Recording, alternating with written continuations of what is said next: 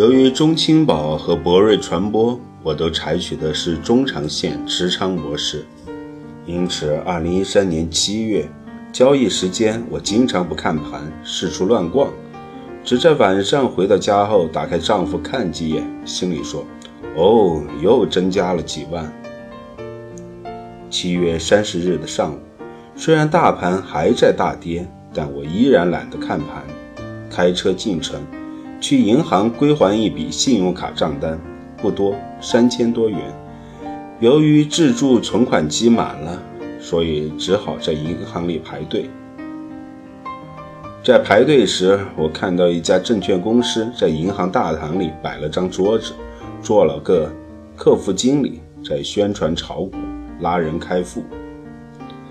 通常这种守株待兔、待在银行里等待潜在客户的证券公司客服经理都是年轻人，因为只有刚工作不久的年轻人才愿意做这种收入低又辛苦的工作，而这一位。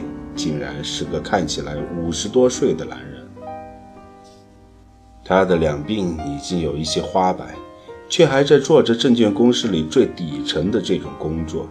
他的眼神里充满了疲惫和无奈。存好钱，我因为想看看股市行情，见他桌子上有电脑，于是过去攀谈。他看了我一眼，说：“哎，看样子一千。”九百五十点守不住啊！那时我已经看中创业板指数，而并不太注意上海大盘指数了。何况那段时间虽然指数不佳，但个股活跃，股市赚钱效益并不差。许多经验丰富的股民都开始重个股轻指数了，而这个看起来应该有许多年炒股经历的人，却还在纠结。一千九百五十点能否守住？只见他有些焦躁的不停在自选股和当日股市涨幅排行之间切换，反复的看来看去。而他的自选股多达两百，全是有色、煤炭、机械、建筑的二零零七年曾经的大牛股，而根本没有一只当下热门的新经济股。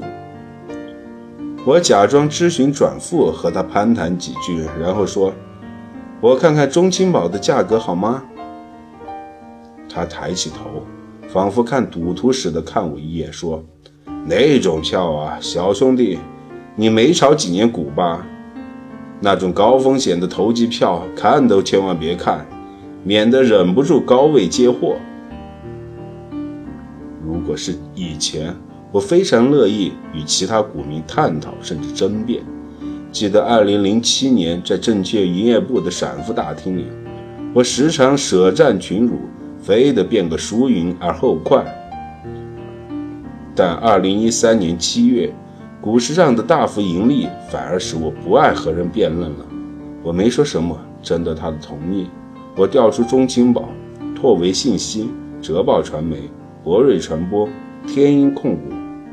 腾邦国际、生意宝等股票的 K 线，大致的看了看。小兄弟，你怎么净关心这些投机股啊？你炒了多久了？做的怎么样？真愿意转付到我们营业部吗？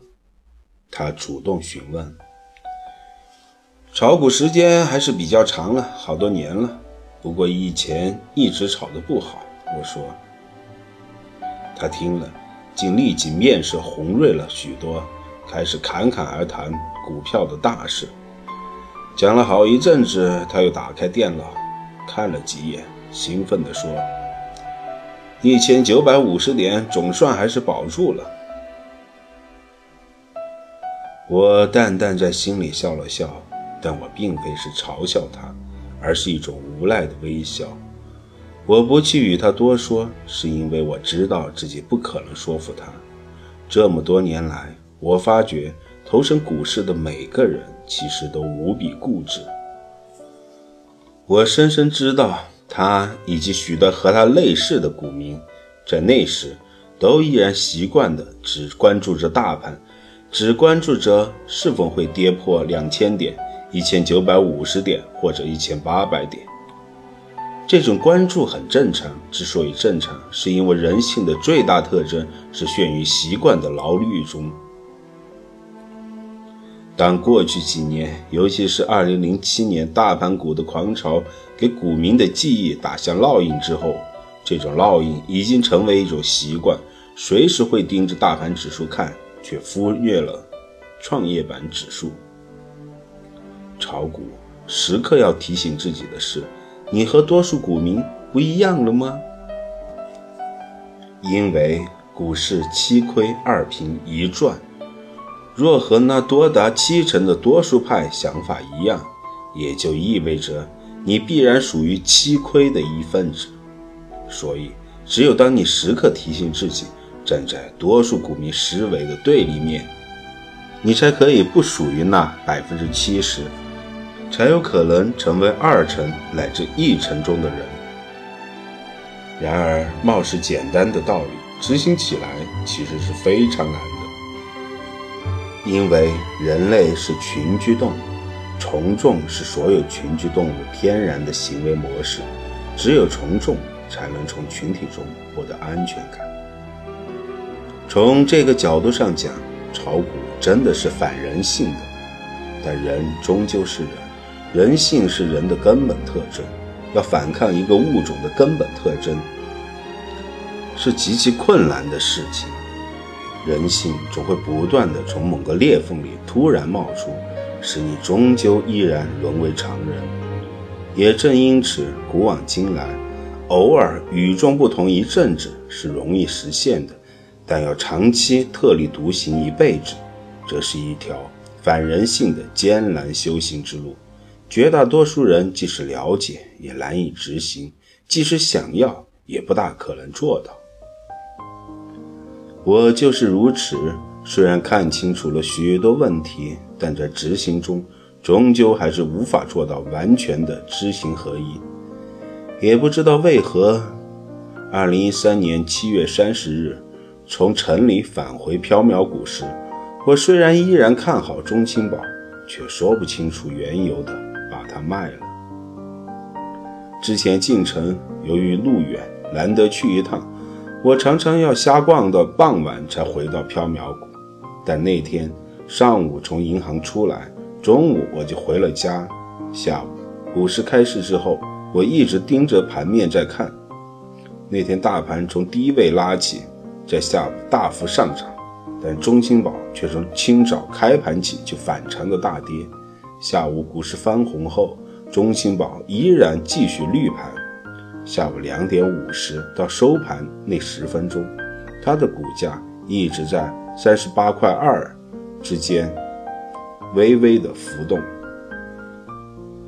其实那时的中青宝，相比七月二十六日的最高价四十四块六，已经下跌了六元。我的六万股中青宝。比起几天前，少赚了整整三十六万元。人往往这样，如果股票一直涨，并不见得会卖；但从高位跌下来，跌到你心理承受位快要破掉时，你往往忍不住卖出。我在那个下午反复考虑，自己毕竟是从平均买价十五块六拿到现在的。就算少赚六元，依然有近百分之一百五十的收益。从四月下旬到七月底，区区三个月时间，期间还经历了股市暴跌的六月份，我这一支票能有这么高的收益，难道我还不该知足吗？一个声音仿佛在我耳边不断提醒：要知足，要知足。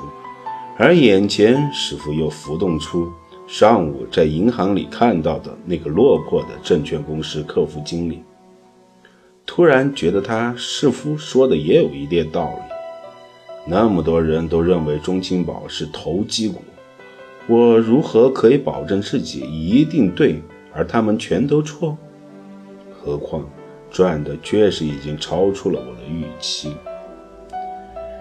于是，在七月三十日下午最后十分钟，我以平均价三十八点一九元卖出了全部六万股中青宝。起初是想先卖山万股，但随后又想，不如多卖点，再卖了一半。最后到了集合竞价时间，我想反正只剩四分之一了，留着也意义不大，不如全卖了吧。就这样，全部都卖了。终于了结了中青宝这只给我带来巨大财富的股票，我既感到疲惫，又感到轻松。还有一种隐隐约约的庆幸，我终于落袋为安了。之前虽然一直坚信它还会继续涨，但毕竟业绩那么差，总归算是恶性妖股。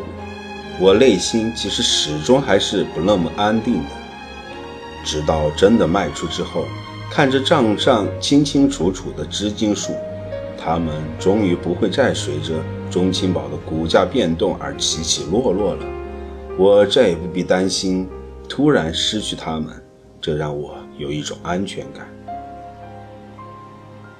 然而，我没想到的是，从八月一日起，中青宝就从三十八元一路攀升，到九月六日那天，竟然涨到了九十元。我是十五点六元买入的。在三十八元卖出时，已经感到赚得太过分了。但如果我晚卖一个月，每股我将多赚五十二元，六万股将多赚三百多万元。就这样，我本来可以在二零一三年的九月就有机会使自有资金突破七百万元，因为我幸运的以极低的价格。骑上了中青宝这只超级黑马，然而我终究还是没能骑稳。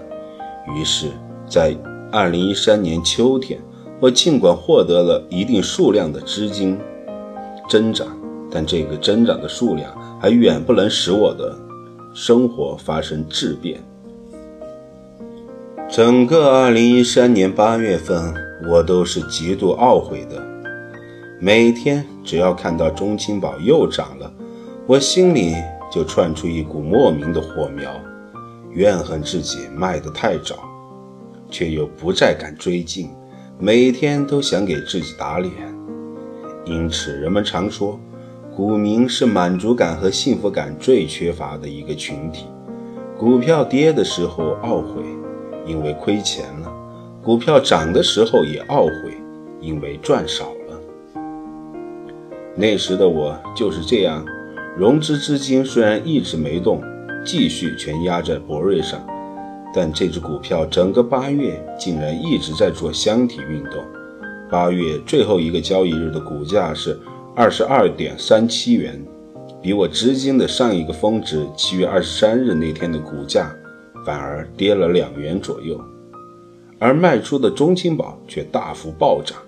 我错失了中青宝利润最丰厚的主升段，心态变得失衡，自有资金每天在强势股上追涨杀跌，但再也捕捉不到中青宝这样的牛股。虽然略有盈利，但幅度很小。被重仓的博瑞下跌造成的损失一对冲，竟然全月一分钱没有赚到。二零一三年八月底，小冲来缥缈谷看我。他见我闷闷不乐，就说：“怎么了？股市亏了？”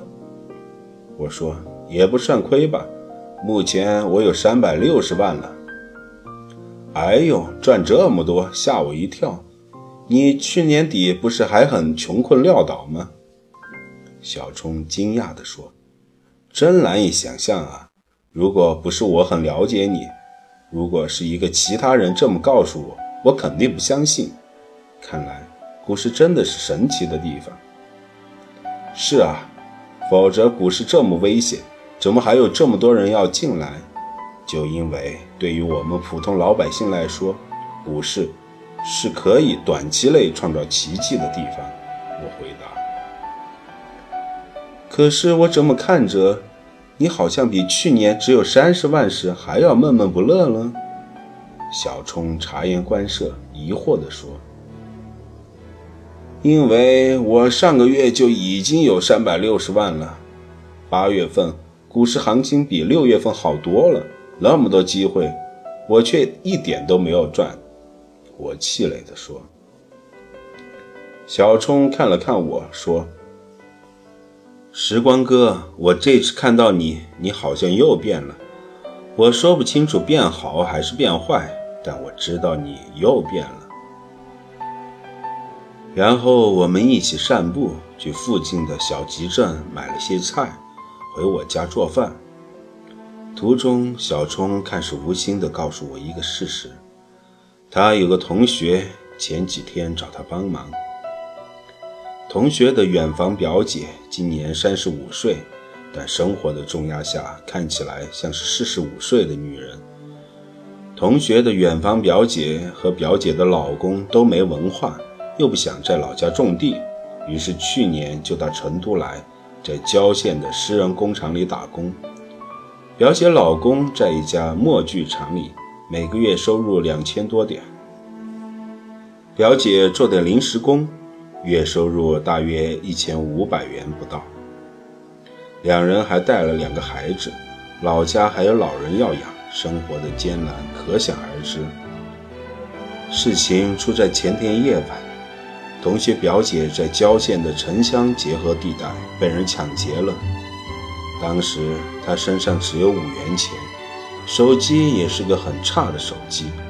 抢劫犯只抢到五元零钱和一个烂手机，非常生气，就把同学表姐的手砍断了。据说。连筋都断了，只剩下一些皮肉把断手连着，像是挂着风中的腊肉。同学知道小冲以前在报社干过，所以来请他帮忙，发动媒体找出那个扬长而去的抢劫犯。然而，小冲以前是跑房地产方面的，和政法系统的人并不熟，因此也没帮上什么大忙，只能捐助了一千元。给同学那个远房的表姐，所以我们要学会满足啊！你已经赚了三百多万，如果还不满足，全天下那么多过得比你苦多了的人，他们该怎么生活呢？小冲说：“我不知道该怎么回答。”听了他同学远方表姐这事情，我心里也很难受。我没来由地想起了刘鸟，它生活在富贵中，如同长在温室里的花朵，只不过那个温室足够大，大到了仿佛永远不会崩塌。然而，温室毕竟不是真实的芸芸众生的世界啊！我同时发现，越是穷苦的人，越要受更多的罪。这世界太不公平。底层生活的艰辛是所谓上层的那些人根本就难以体会到的。我很想帮帮那位远方表姐，虽然我与她素不相识，但她的遭遇使我很同情。只是除了也捐助一千元，我也做不了太多。我们作为散户乃至普通大富的职业股民们。在股市内外，其实都毫无地位和影响力。在股市外，我们如同一盘散沙，并且常常被那些不炒股的人所误解。我们即使扯着喉咙呼喊，在社会上也不会有什么回响，反而有人说：“股民都是活王八，谁要你们想不劳而获的？”在股市内。我们渺小卑微，如风中的芦苇。即使使出吃奶的劲儿，把丈夫做大了一些，然而每一段 K 线里，每一次的波动里，我们职业股民的哪一滴汗里，没有混合着咸咸的泪呢？